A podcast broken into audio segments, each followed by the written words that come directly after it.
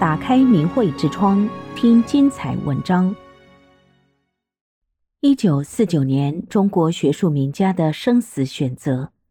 一九四八年十一月，淮海战役打响，国民党军队战事不利，蒋介石预知不详，开始着手制定抢救学人计划。据北大教授季羡林回忆，蒋介石派三架飞机运输这些北平的著名学者。打算经南京转赴台湾，胡适亲自到南京机场恭候。飞机到达之后，他拉开一架舱门是空的，拉开第二架又是空的。胡适一个人在机场嚎啕大哭。胡适之哭，真乃千古一哭，也是千古一叹。以后的事实证明，这一哭一叹并非空穴来风，冥冥之中。胡适似乎已经预测到了这些知识分子的命运。当时名单上包括郭沫若在内的八十一名院士，有五十九位选择留下来，只有二十二位选择离开大陆，其中十人去了台湾，其余远走美欧等国。一九四九年，为他们的人生画上了一道深刻的分界线。胡适在中国政学两界影响巨大。中共也积极地想拉拢他，毛泽东还给一个口信：只要胡适不走，可以让他做北京图书馆馆长。当时曾是胡适高足的吴晗被中共指派为说客，吴晗找人面见胡适，劝他留在北大，但胡适听后只冷冷地对来人回了一句：“不要相信共产党的那一套，并转告吴晗三句话：在苏俄有面包没有自由。”在美国，又有面包又有自由。他们来了，没有面包也没有自由。一九四九年五月，已投奔中共的时任北京辅仁大学校长，与胡适私交甚好的陈元也发表了给胡适之一封公开信，劝其正视现实，应该转向人民。胡适心智没被动摇，因为他对马克思主义有深入的研究。早在一九一九年。胡适就反对马克思主义在中国的传播，认为马克思主义社会主义是自欺欺人的梦话，共产主义是十足的武断思想。一九四六年，胡适在两种根本不同的政党的文章中，就论及了世界上两种根本不同政党的性质：一类是英美西欧的政党，一类是俄国的共产党、意大利的法西斯党、德国的纳粹党。他们是自由与不自由、独立与不独立、容忍与不容忍的划分。一九五零年，胡适发表《共产党统治下绝没有自由》回应成员，对成员选择留在大陆表示甚可怜惜，并称这封信最可证明共产党统治下绝没有学术自由。只是胡适的部分家人对中共就没有那么清楚的认识。当时刚从美国回北平不久的小儿子。胡思杜说：“我又没做什么有害共产党的什么事，他们不会把我怎么样。”表示要暂留在亲戚家，不随父母南行。因事涉紧急，胡适无法也无力在短时间内让儿子明白共产党真相，只好随其自便。二十世纪的五零年代，中共掀起了轰轰烈烈的批判胡适的运动。胡思杜那时也发表对我的父亲胡适的批判。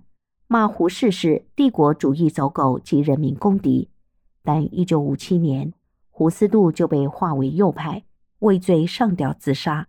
胡适直到一九六二年病逝，也不知其子已先他而去。胡适父子不同的选择，造就了不同的命运。傅斯年是二十世纪中国史学界、国学界当之无愧的天才、奇才和大师级人物。他对苏联和中共一直没有好感。一九三二年，他发表《中国现在要有政府》文中就公开称，共产党大体上是祖传的流寇。他曾说：“我自从与共产党接触以后，绝对不会当共产党。”抗战后期的一九四五年七月一号，傅斯年与黄炎培、张伯钧等曾来到延安，傅斯年还与毛泽东单独交谈一晚。黄炎培称延安之行是如坐春风，但傅斯年认为延安的作风纯粹是专制愚民。他在同毛的谈话过程中，发现毛对于坊间各种小说，连低级趣味的小说在内，都看得非常熟，而他正是通过这些材料去研究民众心理，加以利用。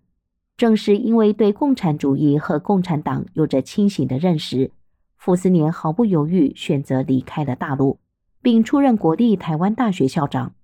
至于傅斯年的侄子傅乐焕，一九五一年从英国留学归来，艰巨的傅斯年让其赴台湾大学或史语所工作的安排，返回他想象中自由幸福的大陆。次年任中央民族学院历史系教授，但文革期间，傅乐焕被视为安插在大陆的特务，遭到连续的批斗、关押和残酷的折磨。最终在北京陶然亭投湖自尽，在史学领域颇有造诣，与陈寅恪、吕思勉、陈元并称现代四大历史学家的钱穆，是另一位对共产党有着清醒认识的民国大师。一九四九年，中共军队越过天堑、长江，以研制古典文学著名的钱基博劝钱穆留下来。钱穆问：“军至古文辞。”看军队渡江的那篇布告，有无大度包容之气象？钱基博不语。那篇文告正出自于毛泽东之手。钱穆从文告中读出了毛不能含容万有之语气，颇疑作为史学家的自己不能见容，所以转赴香港，在香港创立书院，桃李满天下。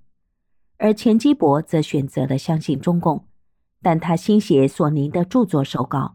却在一九五九年的学界百八旗运动中被大量焚毁，最终郁郁而亡。上个世纪五十年代初，中共派钱穆的老师吕思勉和侄子钱伟长写信劝他回大陆。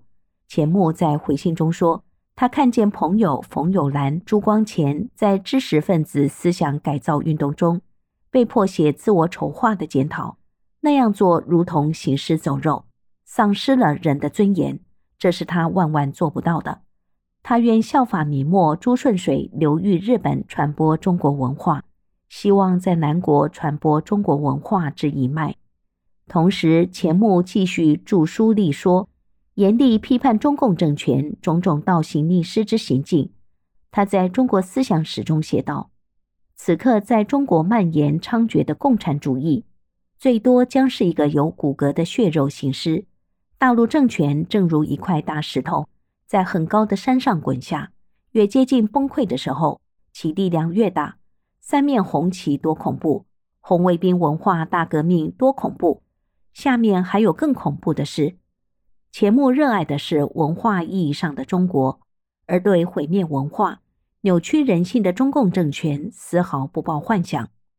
被称为教授中的教授的国学大师陈寅恪，知识渊博。通晓二十多种文字，与梁启超、王国维并称清华三巨头。一九六五年，刚刚从饿殍遍野的大饥荒熬出头的中国，人们想当局应该总可与民休息，太平几年了。但当时陈寅恪已在为国事危急而忧心如焚了。他在一九六六年丙午元旦作云：“宜自黄州征说鬼。”更宜赤县变崇神。五个月之后，文革浩劫突兀而降，神州再度生灵涂炭。他的预言竟成现实。虽未离开大陆，但他秉承自由之思想、独立之精神，从未向中共低头。因此，文革开始之后，双目已盲、浑身是病的陈寅恪，以中山大学特号反动权威被批斗。被停发工资，存款冻结，他家还被大字报覆盖，远望如白色棺材。红卫兵还把几个高音喇叭放在他的床头，使双目失明且患心脏病的他彻底崩溃。去世前一天下午，气脉已竭的他还口头交代：“我如在死囚牢中。”留下了涕泣对牛衣的诗句。一九四九年之后。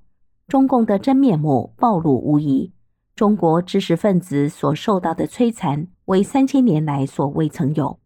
劝说胡适留下的吴晗，曾是著名的明史专家，也是胡适的得意门生，新中国成立之后，吴晗以接收大员的身份掌控了北大、清华，一时意气风发时，越发认为胡适是典型的狗坐轿子，不识抬举，是真正的走错了路。文革期间，吴晗因海瑞罢官开始受到批斗，继而又挖掘出建国前他写给老师胡适的信，成为其投靠胡适的死证。他数次被迫跪在地上接受批斗，受尽羞辱。在关押期间，他的头发被拔光，胸部被打得鸡血。一九六九年十月，吴晗被斗死，死前未能见养子养女一眼，只留下一条满是血迹的裤子。一个不同的选择，造就了不同的命运。与吴晗、陈寅恪等一样，选择留在中国大陆的知识精英们，绝大多数都没有逃脱中共的魔掌。在历史的转折点，他们曾有机会逃离，并继续在学术界创造辉煌，可惜却被共产主义的谎言蒙蔽了双眼，不幸地成为中共的牺牲品。中共至今仍在编织美丽的谎言，欺骗着世人。受毒害最深的，当然还是中国人民。历史的教训仍在眼前，但仍有人相信中共而愿做其犬马。那等待着他们的会是什么样的结局？订阅明慧之窗，为心灵充实光明与智慧。